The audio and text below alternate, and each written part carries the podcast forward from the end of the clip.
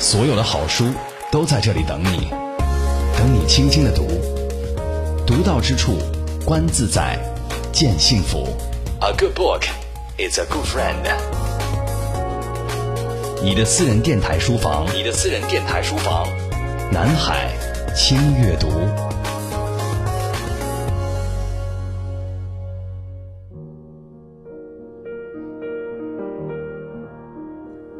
二零一四年八月三十日的午夜，胡成坐上了二零七次列车，随着火车驶离海参崴，他的第二次西伯利亚铁路之旅正式开始。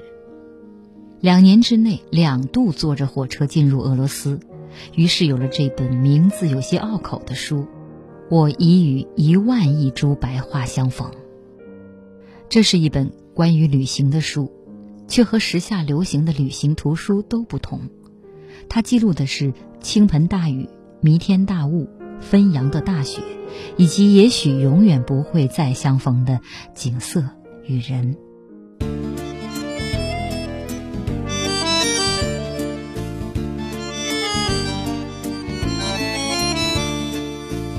九千两百八十八公里，西伯利亚铁路横贯欧亚大陆。无数历史与城市依附着它而生。摄影师胡成沿着西伯利亚铁路旅行，用镜头和文字记述沿途的风景与城市，记述在列车与旅馆中相逢的人。轻阅读，翻开。我已与一万亿株白桦相逢，和胡成一起重新遇见俄罗斯。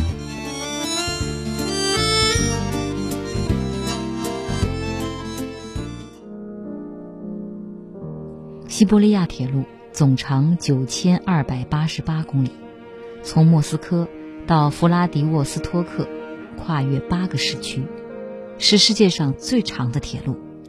也是唯一横跨欧亚大陆的铁路。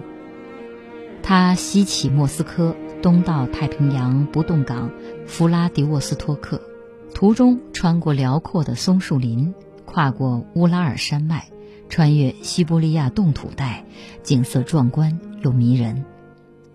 胡成说：“西伯利亚铁路有我对于旅行的全部想象，遥远的、美丽的、寂静的。”无尽的森林与草原，变幻的风景，与对面铺位上的旅客一站又一站，永无止歇。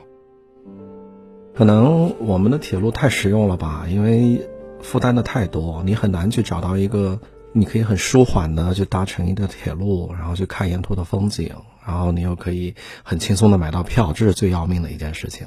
那相对来说，像西伯利亚铁路，它又长，它的票也相对来说不是那么紧张，你可以随时买一张票，然后搭下一班火车就走了。这么完美的路线，实在是这个世界上你找不到第二条的。九千两百八十八公里，那也就是说，如果我从北京到到华南去，一共也就两两千多公里。那九千两百八十八公里的概念，就是我要来回走四遍。北京到广州或者是深圳的距离，简直难以想象。它的全程是七天，你有足够的时间过你那个坐火车的那个瘾，你可以在火车上，你几乎就是生活在那儿了。你如果是第一天或者第二天的时候，你可能感觉你的下半辈子都将在火车上度过，特别漫长。而且它在现在来说不是一个非常实用性的铁路，更多的人如果九千两百八十八公里，他肯定会选择搭飞机的。那也就是说，它没有那么拥挤。你可以在火车上买到足够的卧铺车票，你可以躺在那里看你车窗外的山、车窗外的河、车窗外的草原，你就好像一切都抛开、抛在脑后了，因为你你也办不了什么这七天，你必将在火车上度过，那就索性放放轻松，然后看窗外，看火车里发生的那些人的故事，看车窗外的风景。西伯利亚铁路，车里亚宾斯克以西至莫斯科区间路段。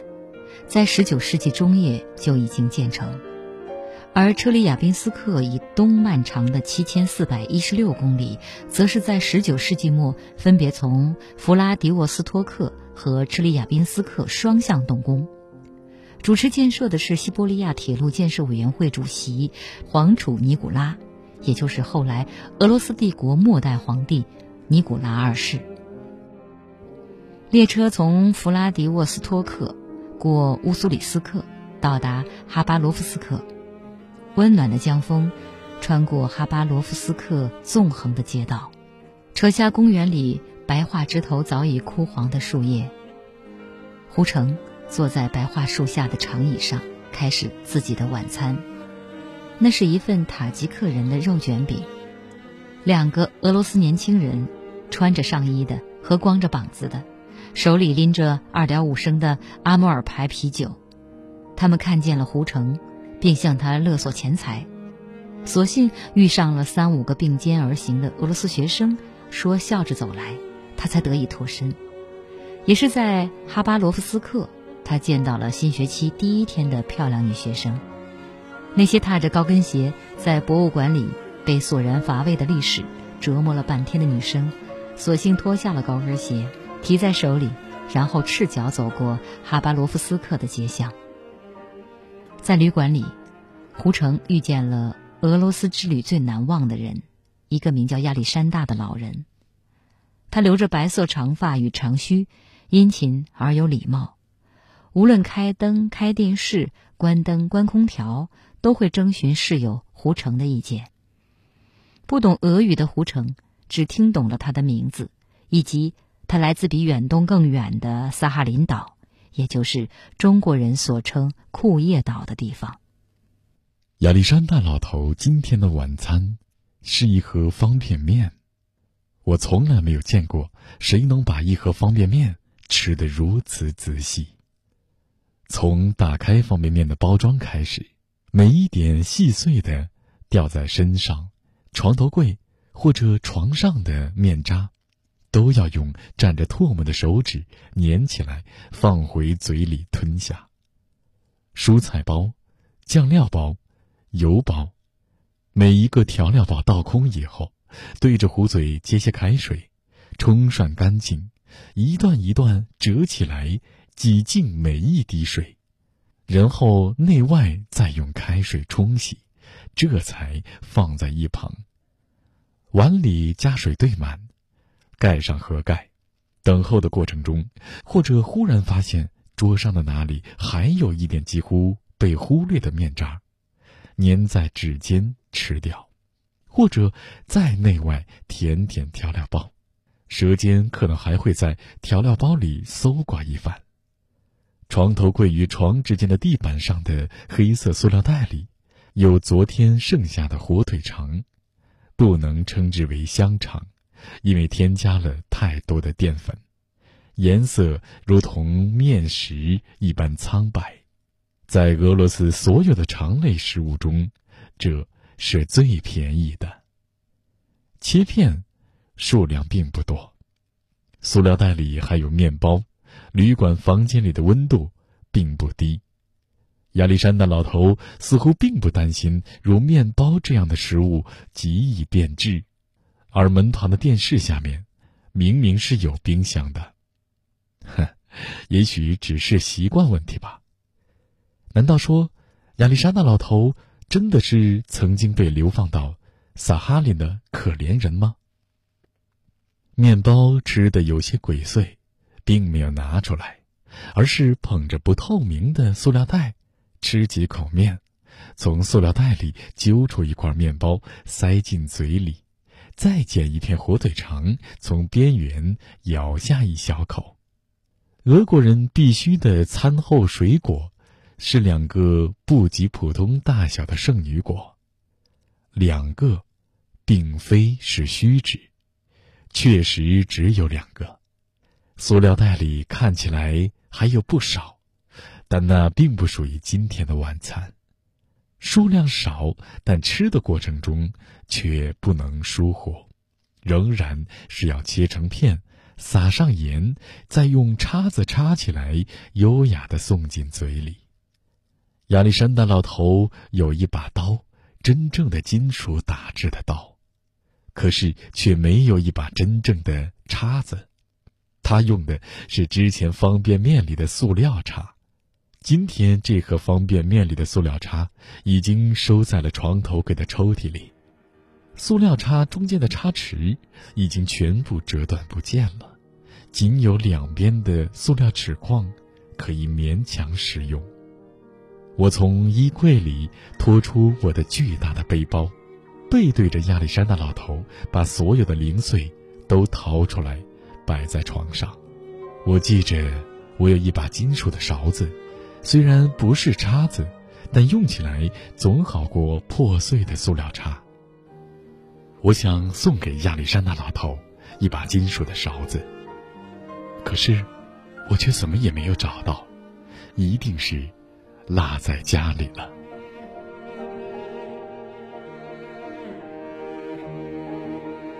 他的名字叫艾克桑达·波波夫，他是我在。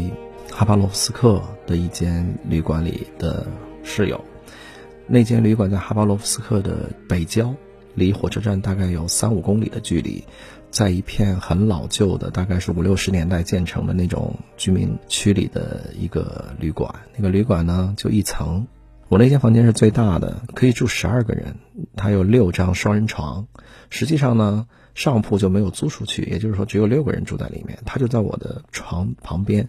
我第一次看见他的时候，他最让我印象深刻的是，不像一般的莫斯俄罗斯人那样冷漠，他出乎意料的热情。他一进门就和我打招呼，虽然我也听不懂俄语，但是他就是不停的用俄语跟我招呼，和我握手，和我寒暄，努力的试图让我理解他所说的。所以因此我也就知道他来自萨哈林，就是我们说的库页岛，俄罗斯最东面的地方。其他的我就听不懂了。至于说他来这个城市做什么，他来这个城市以什么谋生，我就不太清楚了。可是能看出来他的境况不是特别好，衣着呀和每天的食物呀都能看出可能经济条件比较差。第二天晚上回来的时候，他手里拿了一张白色的纸条，其实就是你交钱以后给你的一个回单。那也就是说，他甚至可能都没有钱去。长期的去支付房租，可能就是今天晚上不回来了，我就不住在这儿了。那我有钱了，我就再回来接着住，是这么个情况。这么多年以来，从来没有见过有人能把方便面吃的那么仔细。在俄罗斯这么一个感觉还不错的地方，毕竟是一个大城市，怎么还生活着这样很孤独无助的一个人，很凄凉的一个人？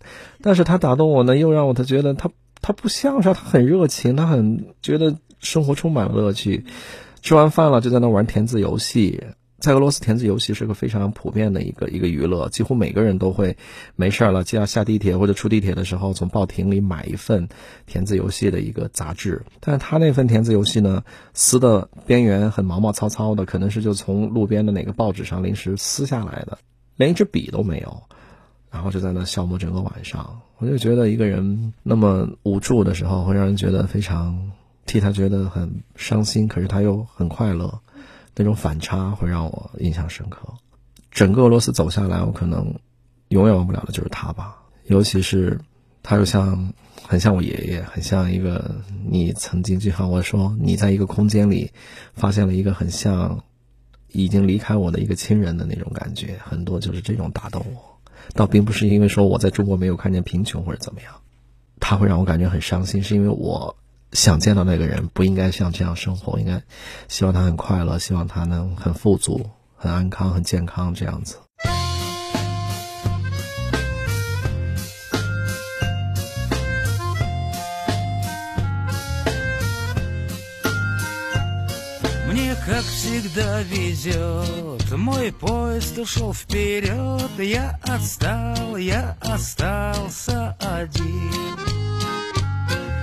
Плакаться лишний труд. Странный вокзальный люд. До утра будешь ждать В суматохе дорожных картин. А я дойду, дойду, дойду, дойду. Да по осенним лужам и по льду Да по камням домой, домой я дойду домой, дойду, дойду домой, дойду, дойду домой, дойду, дойду домой.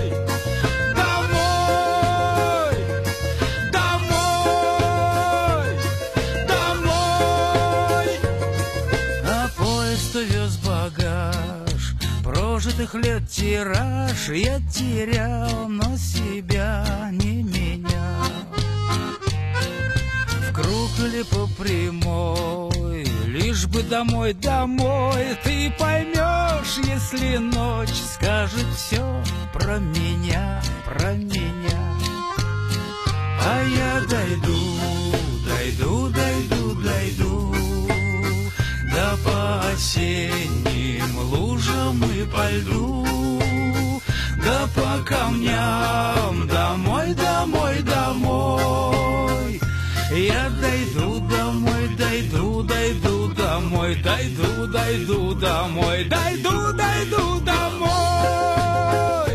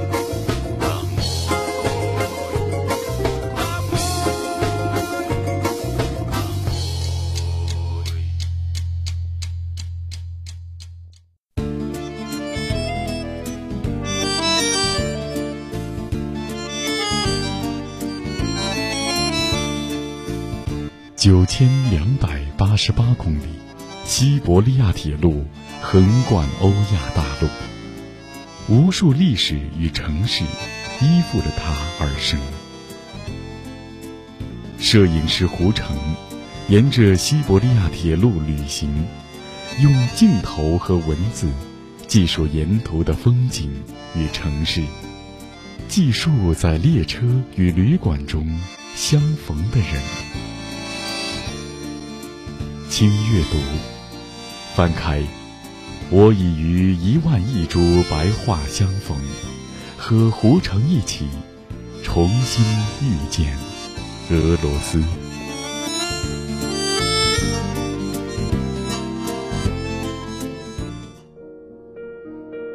布里亚特共和国是俄罗斯联邦成员国之一，位于东西伯利亚南部，主要位于贝加尔湖的东面和南面。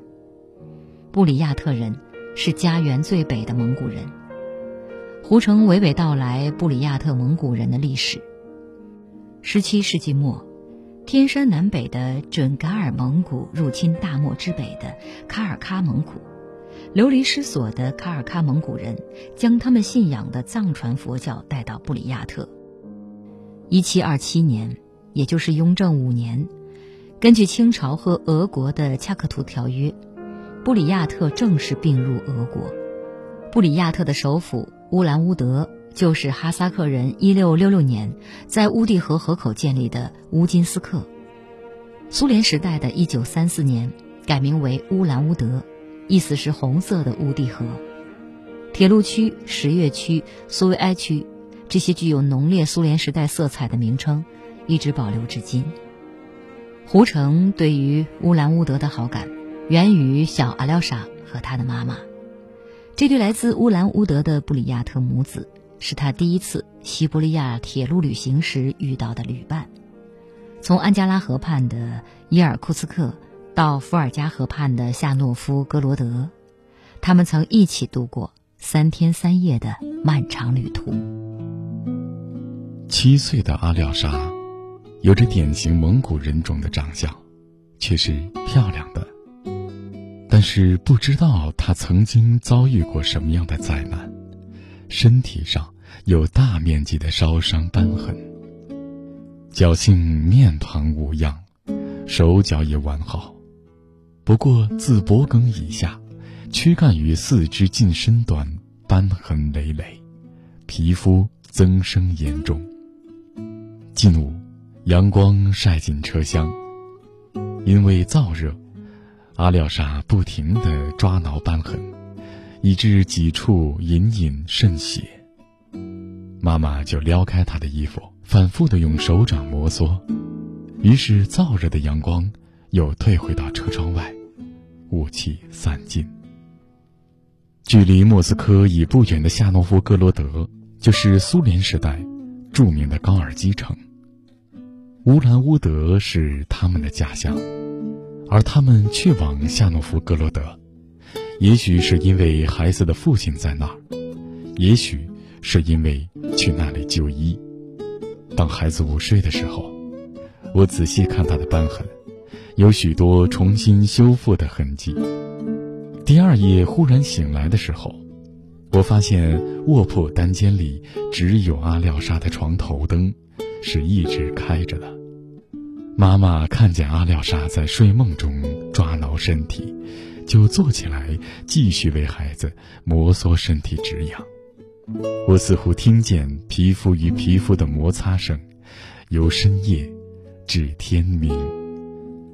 第三夜，凌晨，莫斯科时间四点三刻，醒来的时候，小阿廖沙的妈妈。已经坐在了铺位上，静静地看着熟睡中的孩子。我比划着问他是不是将要下车了，他示意还有一个小时。我打算送他们下车，于是决定不再睡去。那时候，车窗外还是无尽的黑夜，于是我们就一起坐在寂静的车厢里。他看着他熟睡中的阿廖沙，我看着我黑夜中的俄罗斯。直到晨曦尾随列车而至，一片轻雾，不再是昨天西西伯利亚平原上如海般的匍匐在草甸上的浓雾，而是弥散在东欧平原所有天地间的轻雾。列车不再是在海面上。而仿佛是在海水中，在原本清澈的、让人难以察觉的海水中，忽然滴落一滴浓雾，然后便氤氲开来了。在冲淡的轻雾中，我知道那里有多安静，就像谁的一个没有醒来的梦。一个小时过去了。阿廖沙的妈妈意识到了之前对时间的误判，于是就像每个骄纵孩子的母亲那样，任凭阿廖沙继续做着他的梦。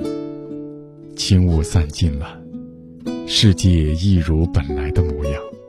本来模样的东欧平原，在今天是阴沉着的，里面有微雨，如之前轻雾般冲淡的雨。甚至没有在车窗外留下雨的痕迹，只是湿了田野间的土路。穿着胶皮鞋的俄国农夫，静静地等候在可以竖起铁栅阻挡通行的道口，吐出一缕青丝的烟，随风散去。在俄罗斯的列车里，它的暖气烧的真的非常好，所以他晚上他就会非常痒，因为特别热，燥热就会非常痒。啊，他妈妈呢就一直在给他抚摸他的身体，在给他摩挲，在给他止痒。整个夜晚几乎他就没有怎么睡觉，他就不停的坐在床边给他摩挲身体，给他止痒。我觉得他可能会度过无数的这样的夜晚吧，那种你看见一个。布利亚特人那种跟你完全不同的那种那种人做的又跟你完全相同的事情，可能有时候这种熟悉的陌生感或者陌生的熟悉感会让你印象深刻。其实我们也会这么做，每个爱自己孩子的母亲都会那么做。但是你可能会看见别人那种你没有接触过的人这么做的时候，会更打动你。于是，在这次的西伯利亚铁路旅行中，在乌兰乌德，胡成的心中隐约有一些希望。在不断穿越城市的有轨电车上，也许会再次遇见小阿廖沙和他的妈妈。于是每次电车停站，他注视着车门，看上下电车的人们。在每座站台之前，满怀希望，希望又在每座站台之后成空。一辆又一辆，一站又一站，他等着他们上车。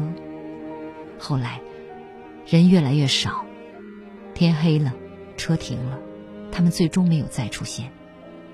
他想起之前，他们在阴郁的夏诺夫哥罗德道别，小阿廖沙的妈妈和他说的唯一一句英语，只是道别时的 “goodbye”。于是他写道：“我们终将分别，当我们相遇的时候。”有读者说，比起广场宫殿、古迹花园，胡成大概更关心俄罗斯人都在想什么。胡成说，他并没有找到答案。也不可能找到答案，毕竟西伯利亚太广大，俄罗斯太广大。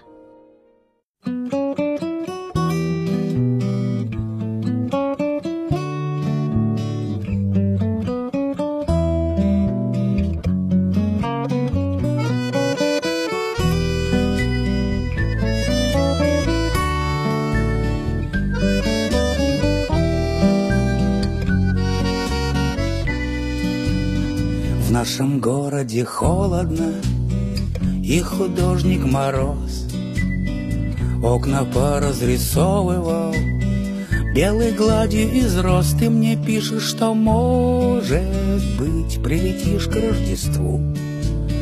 В нашем городе холодно я дальше живу.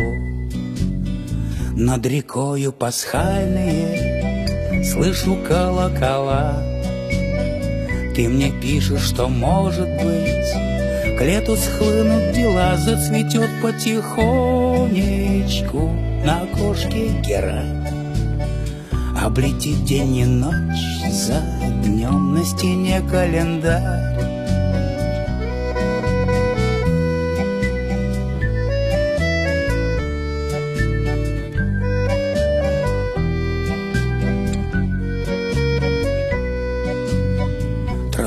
Тротуары багряные За завесой дождя. Осень запахи пряные Разлила уходя. Ты мне пишешь, что может быть Но я письма порву.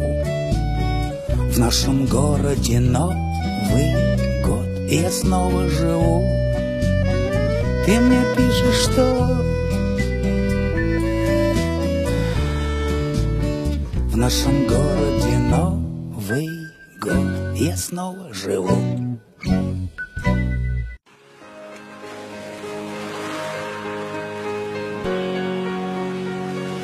所有的好书都在这里等你，等你轻轻的读，读到之处，观自在，见幸福。A good book is a good friend。你的私人电台书房，你的私人电台书房。 南海轻阅读，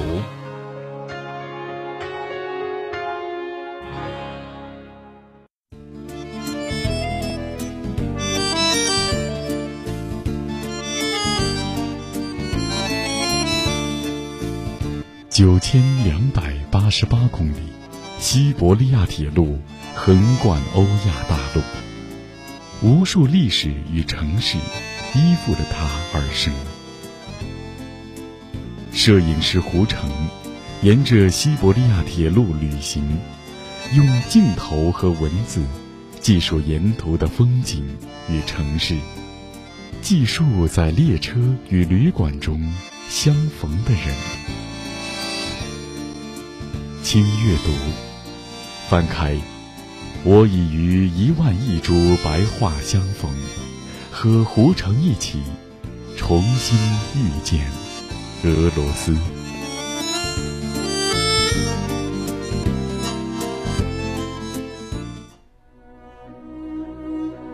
当胡成站在乌兰乌德空荡荡的街头，屋里带出来的一些暖意，瞬间被劫掠一空。他知道，他遇到了传说中的，一股来自西伯利亚的冷空气。他看到西伯利亚的木屋。檐下是镂空雕花的挂檐板，窗子是三层的，内侧两层是木窗棂的玻璃窗。在西伯利亚漫长的冬季，绝无打开的可能。只是在外层玻璃窗右手半扇的顶部临格玻璃上再开小窗，衬上窗纱。冬天阳光晴好的日子里，可以借此通风透气。最外层是厚重的木窗门，门扇钉有铁钩，扣紧两侧木墙壁上的铁环，保持平日开敞。他想。大约只在天气最恶劣的时候才会紧闭窗门。另有一柄铁栓，可以从窗门外拦腰锁扣加固。可想而知，西伯利亚狂暴风雪的歇斯底里。在乌兰乌德下车，买一趟白天经过贝加尔湖的列车车票。坐在湖城对面下铺的老太太，在小桌上摆了一大瓶矿泉水，盛满食品的塑料袋儿。附上一面方巾，电话，还有一张报纸。作为俄罗斯人几乎必备的一本填字游戏，一支圆珠笔以及老花眼镜。作为俄罗斯女人必备的一袋糖果，还有作为老俄罗斯人必备的一只茶杯，带泡红茶和方糖。老太太是我迄今遇到的最友善的俄国人。也许是见着我只有一盒方便面，未免太过可怜。她打开自己的食品袋，从里面大小参差的黄瓜与西红柿中，挑出一根最大最粗的黄瓜递给我。见我推辞，她却更加坚持，拍着自己的胸口示意，那是自己种的。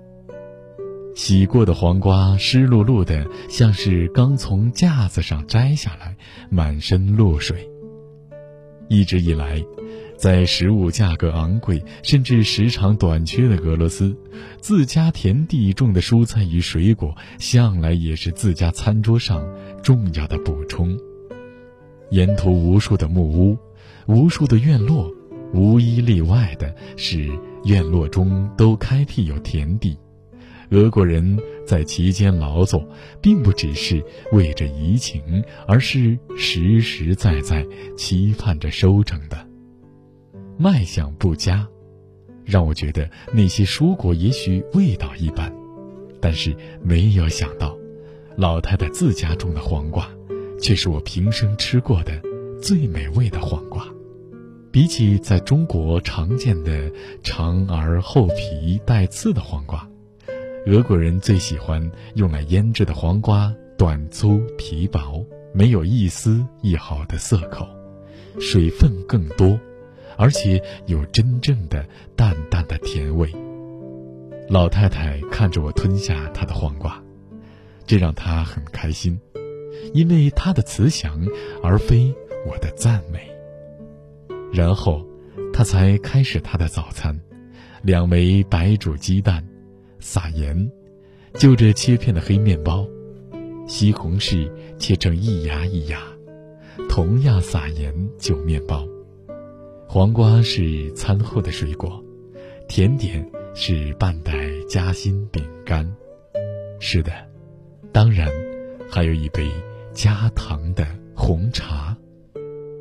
我也有一些生活在俄罗斯的朋友，他们就会跟我说：“啊，你别看俄罗斯人很冷漠，一旦他和你熟起来以后，可能会是最好的朋友。当然，人们用‘最’这个词的时候，有时候只是表达一种感情罢了。但是，最起码可以说明，当我们熟悉起来以后，俄罗斯人并没有像我们看到的那么冷漠。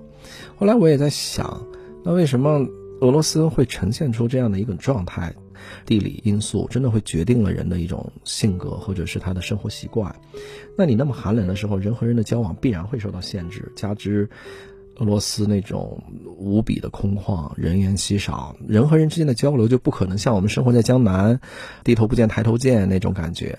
所以这是他们的一方面。还有一种呢，就是可能也是因为政治环境，或者是他们以前的历史环境造成的。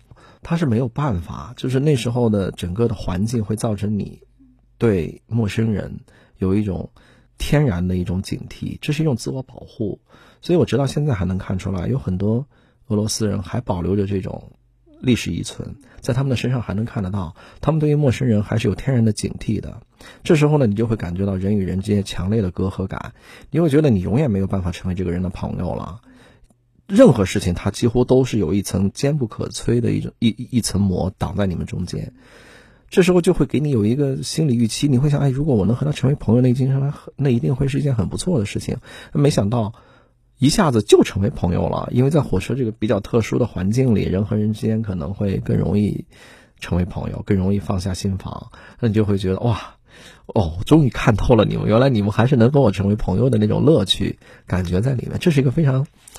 动人的一个事情，这不像在美国旅行，或者是在在法国旅行，或者你在中国，人和人间都很热情，所以你就会，当你在冷漠之间发现热情的时候呢，你就会真的很开心啊！这些人还是可以和我成为朋友的这种感觉。当火车停在伊尔库茨克火车站，胡成隔着车窗和老太太道别，他说：“老人家笑得像他的奶奶。”之前他看了老人家的车票，知道了他的名字。于是他很懊恼自己不能，他很想用俄语向老太太告别，告诉她：“亲爱的齐斯加科娃·瓦莲金娜，我爱您。”胡成始终没有忘记看车窗外，林夕间一瞬而过的贝加尔湖，在巴布什金镇的梅索瓦亚火车站，贝加尔湖忽然开场。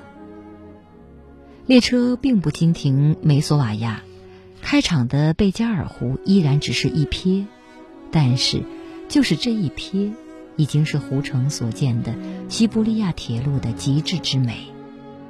火车站外，有一条流出贝加尔湖的小河，河水湍急的就像无数冲破羁绊的海浪。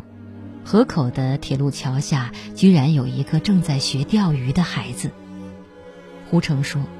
自己虽然没有能够在贝加尔湖边的崖畔拥有一间木屋的幸运，但是依然感谢在西伯利亚铁路最美的路段见着了最美的贝加尔。我说到贝加尔湖的时候，可能所有想去俄罗斯的人都会眼睛为之一亮。有个很完美的一个比喻，说贝加尔湖是地球的蓝眼睛，真的是非常美丽的一个湖。如果坐西伯利亚铁路，一定不能错过的就是贝加尔湖，一定不能错过的就是要去看贝加尔湖。从乌兰乌德到它的下一站伊尔库茨克，是沿着贝加尔湖的东岸修筑了一条非常漂亮的铁路，这是整个西伯利亚铁路中的精华。你可以在车窗外就看见贝加尔湖，贝加尔湖就在你的车轮下，就像一座海一样，就好像在海滩上的一座铁路一样，一条铁路，那种感觉，那种震撼，是让整个火车呢瞬间安静下来。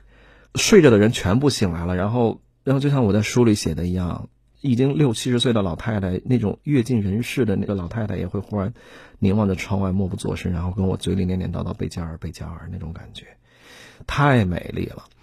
我害怕，当然可能不准确，我害怕如果我是在夜间，或者是我看不到的时候路过这一段，那我岂不是错过了最美丽的时候？所以我就特意在乌兰乌德停下来，找一趟。白天会途经这段铁路的列车，而且这趟列车人还会很少，你就可以坐在车窗边看着无尽的贝加尔海。不是我说错了，真的就是贝加尔海，不是贝加尔湖，一望无际的海。我路过的时候正好也是天阴。贝加尔湖比较奇特的就是，贝加尔湖它不像我们印象中的那种湖泊，像青海湖、像纳木错，它海拔很低，所以它没有折射出那种天空的蓝，它不是那种。我们想象中的那种一望无际的那种碧蓝色的湖，它的海拔低，所以当晴天的时候，它反而会变得平淡。它的湖水就像普通的河水或者普通的海水一样，没有那么蓝的让人心醉的那种颜色。那我们去看它的什么呢？就是北方的一个巨大的湖泊，它的那种苍凉。我们想象的苏武牧羊在湖边那种寒风、那种暴雪、阴云密布的时候，那真的就如铸铁一般的天空。怎么说？像那种浓黑色的，或者是深蓝色的那种湖水，然后非常大的风，然后湖边有垂钓的人，衣服被吹得就像旗帜一样就飞起来那种感觉，真的特别漂亮。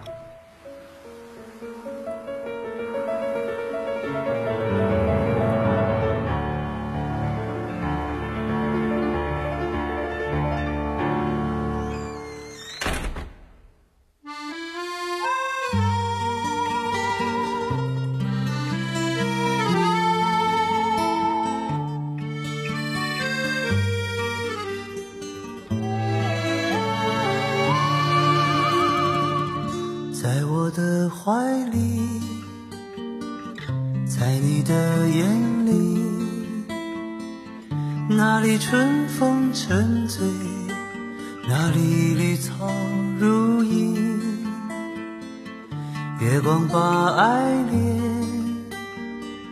洒满了湖面，两个人的篝火照亮整个夜晚。多少年以后，如云般游走。那变幻的脚步，让我们难牵手。这一生一世，有多少你我，被吞没在月光如水的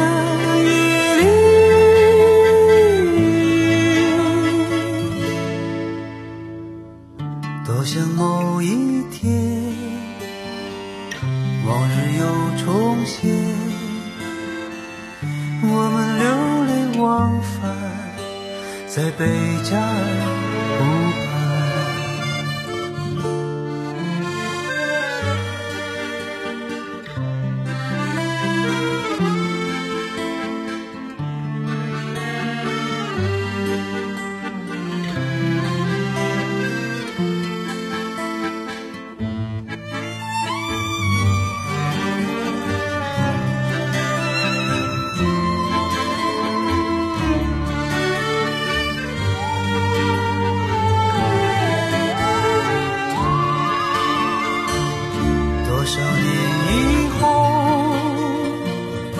往事随云走，那纷飞的冰雪，容不下那温柔。这一生一世，这世界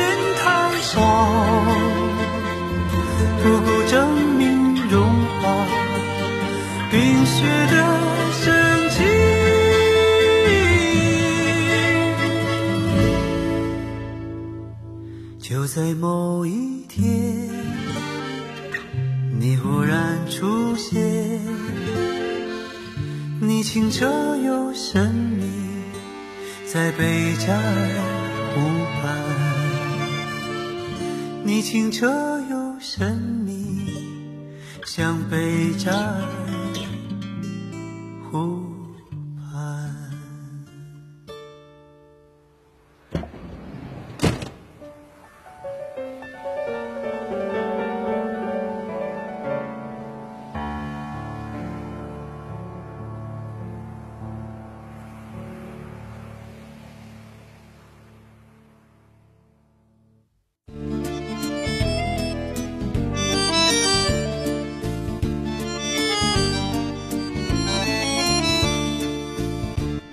千两百八十八公里，西伯利亚铁路横贯欧亚大陆，无数历史与城市依附着它而生。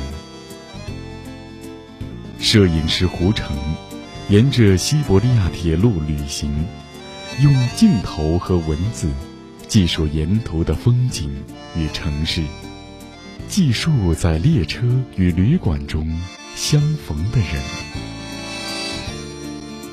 轻阅读，翻开，我已与一万亿株白桦相逢，和胡成一起重新遇见俄罗斯。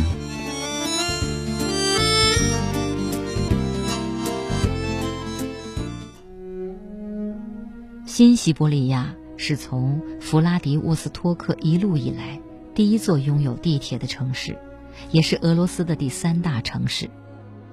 房东亚历克斯告诉胡成，同屋有一位漂亮的姑娘，她在新西伯利亚工作，英语并不好。胡成猜她的意思可能是说，她来自附近不远的另一座小城，租住在旅馆里的一张床铺上。他想象姑娘在这里的生活，在一座陌生的城市，一个人独自谋生。胡成说。自己有意选择了一些廉价的小旅馆和家庭旅馆，遇见各种各样的人，遇见各种各样的故事。可能这个世界上所有的好宾馆都是一个风景吧，然后住着同样的人。呃，相反呢，一些很小的小旅馆里，我们可能也有类似的经验。而且呢，在俄罗斯和我们这儿的不同呢，就是它不光是这些需要短暂居住的，它即便是说我要在这里长期工作的人，他也会在一个小旅馆里租一张床位，因为这样的花销要远远低于在俄罗斯租一间房子，因为俄罗斯的房价真的是非常非常贵。书里写的一句话就是：我那时候也来北京工作，我那时候租一间房，那他们还没有一间房，他们只有一张床，就是那种感觉。那如果我去找到这些小旅馆的话，我可能会看到更多不一样的人，因为每个小旅馆里住的人都不一样，他们都有各自的故事。虽然我的俄语很一句话也听不懂，我也不知道他们什么故事，但是我可以。我可以一下纵身跳进这个故事里，我在他们的身边看着他们，看着他们的起居。如果运气好的话呢，遇到几个能说英语的，那我就跟他们聊几句。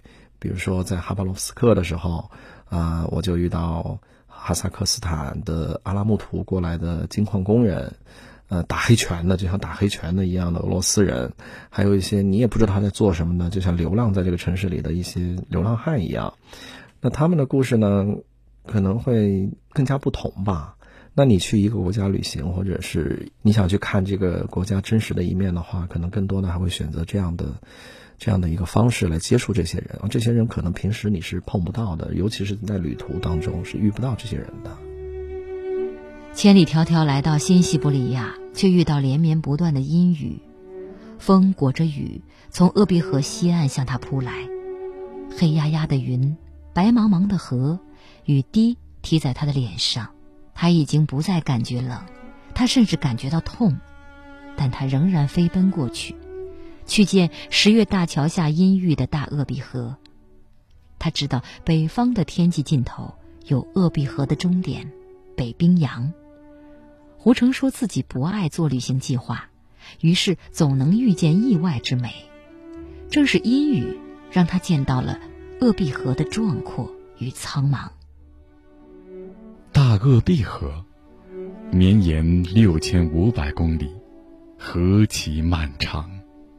可是比起他所在的西伯利亚，又是何其渺小！我永远不可能看见他们的全部，绝无可能，永无可能。纵便我用去一生的时间，这让人感觉渺茫，感觉无望。但是今天，今天我看见一公里的鄂毕河。虽然比起鄂毕河的全部，这微不足道，不过，我却可以凭栏想象那些我永不能见的全部。在无垠的西伯利亚的原野上，当风雨来临的时候，或者将近北冰洋的河口，当风雪来临的时候，鄂毕河。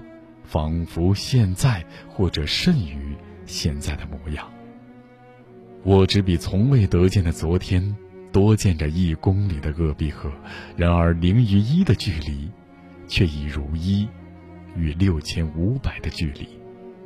雨势又起，雨势又起，眼见的雨又从西岸夺河，半幅河面平静。半幅河面密布雨的足迹，冲过来，翻身上桥，踏我而去。无所谓，无所谓避雨，也无处可避。我就径自迎着风雨，看鄂毕河的风雨。我从未得见风雨如此壮阔，如此苍茫。纵便全身湿透，纵便无助寒战。我依然感谢今天的新西伯利亚与鄂毕河，只因此一见，只需此一见。叶卡捷琳堡的斯维尔德洛夫斯克向胡城展示了红色乌拉尔之都持续至今的革命传统，在那里，他第一次在俄罗斯的公开场合看见有组织的苏联共产党的支持者的集会。他看见列宁雕塑下坐着一位老人，胸前挂着革命领袖的肖像，手里拿着一本斯大林封面的图书，所有的资料外面都仔细的包覆着塑料袋儿。胡成不能很准确的区分，究竟收藏与追忆的是过去的意识形态与政治理念，还只是自己过去的青春。我在叶卡捷琳堡看见那些在列宁雕塑下去去集会、去呼吁回到苏联时代的那些人，我就在想，他们也许只是在怀念他们的青春岁月，只是因为他们的青春岁月恰好赶在了苏联时代。那时候呢，他想起。呃，电视里的那些政治人物，就想起他那时候哇，正年轻的时候在做些什么事情。他看见那时候苏联的国旗了，或者是看见什么的东西了，就会想起我那时候啊，正是年轻力壮的时候。我有爱情，我有一切，我有未来。我的书有一些朋友他会告诉我，哎，我买回去了以后，我妈妈先拿走看了，我爸爸先拿走看了。他们看见那些有苏联标志的那些那些画面的时候，无比的感动。他们会跟我说起他年轻的时候。嗯，对呀，没错呀，因为当他们年轻的时候，那时候是中国和苏联关系最好的时候，我们可能学的也是俄语，看到的也是苏联电影，听到的也是苏联歌曲，一听到莫斯科郊外的晚上，恨不能都。就不行不行的那种，其实大家都是在怀念自己的青春。那如果你的青春没有卡在苏联的时候，苏联这个东西，你也就不会有苏联情节了。所以我觉得苏联情节呢，可能是一个大家的误解吧。大家觉得啊，原来好多人怎么会对苏联的这种东西那么感兴趣，还会去听苏联的歌曲，还会去看苏联的电影，还会去不厌其烦的说起说起苏联什么什么。那其实他们误会了，其实他们不是在喜欢这个东西，他们只不过是在。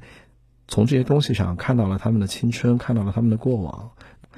就我个人来说呢，多多少少也有点这种心情吧。虽然还没有足够老，但是，但是有些东西也会让你想起你的过去。因为我出生的地方是一个安徽的一个工业城市，那个时候我小的时候的印象中就有很多的那种赫鲁晓夫楼。所谓的赫鲁晓夫楼，就是那时候赫鲁晓夫。执政的时候，他为了解决苏联的那个长期的难以解决的住房问题，用简单的预制板和砖块垒起来的那种居民楼，就是预制板楼，就是我们说的那种预制板楼。还有呢，就是一些政府机关会是那种比较宏大的，叫斯大林式建筑，那种标志着共产主义理想的那种建筑。那时候，整个你的小时候的生活空间就是由这种这种建筑构成的。对于北京来说呢，就是长安街，呃，劳动人民化工，就是这些东西。那中国呢，恰好又又是在一个变革的时期，我们对于这些的东西的保存可以说是极其不好的。我们可能都不把它当成一个遗存，我们不断的把它拆除，把它翻建成新的楼房。所以，虽然才二三十年过去，我们已经看不见我们的小时候的生活环境了。我多少有点怀旧，我又会在。看到这些东西的时候，又会想起自己的童年。那我在中国找不到它的时候，我就去去俄罗斯。当我坐上西伯利亚铁路列车，我在一座城市下去的时候，我会忽然在一个街角。就看见了一个我小时候的那种、那种、那种环境构成啊，有跟我小时候住的楼房一样的那种预制板楼，一大排，然后在岁月的侵蚀下，已经那种红砖已经都已经没有棱角的那种，就像柔软的物体一样。然后有有斯大林楼，有那种建筑，就会觉得啊，这就像我的小时候一样。可能中国和俄罗斯的这种感觉是互通的，因为我们毕竟有一段。非常长的蜜月期，我们有很多的东西都是融入在我们的少年时代、我们的青年时代的一些东西。去看他们，就像看我们。火车越来越接近莫斯科，胡成躺在上铺看书，那是日本作家秋田雨雀的《新俄游记》，记录了作者1927年的苏联之旅。胡成喜欢其中一篇到莫斯科去的章节标题“尽白话之语”。他的旅行也是尽白话之语。这一路以来，他已经与一万亿株白话相逢，于是就有了这个有些拗口的书名：我已与一万亿株白话相逢。书里精选了一百一十四帧黑白与彩色胶片摄影作品，是他记录旅途之中的一百一十四个瞬间：列车的车厢，城市的旅馆，街角。与一切偶然相见，他的镜头始终是克制且充满了对摄影对象的尊重。照片中的普通人朴素又安静，踩着厚重纷繁的历史，生活在这片辽阔寒冷的土地上。虽然摄影师的身份更为人所知，但中文系出身的胡成更喜欢写作。他可以用文字记录下旅行的每个瞬间，而摄影。则是错过很多瞬间。然而，他也无法割舍摄影胜过千言万语的魅力。凌晨四点，火车抵达莫斯科亚罗斯拉夫斯基火车站。他的感觉和秋天雨雀一样。我身上还感觉着西伯利亚火车的动摇。我在莫斯科的夜市上走过。好，以上是丁旭周薇为大家带来的这一期轻阅读。我们一起品读的是胡诚的《我已与一万亿株白桦相逢》。这是一本手感很好的书，也是一本视觉相当不错的书，更是一本有着丰富内涵的书。希望你能够喜欢。我们下一期节目再约。так печально кидают. Я пойду по дороге Простору, я рад. Может, это лишь все, что я в жизни узнаю. От чего так печальные листья летят Под рубахою душу лаская а на сердце опять горячо-горячо И опять и опять без ответа. А листочек с березки упал на плечо Он, как я, оторвался от веток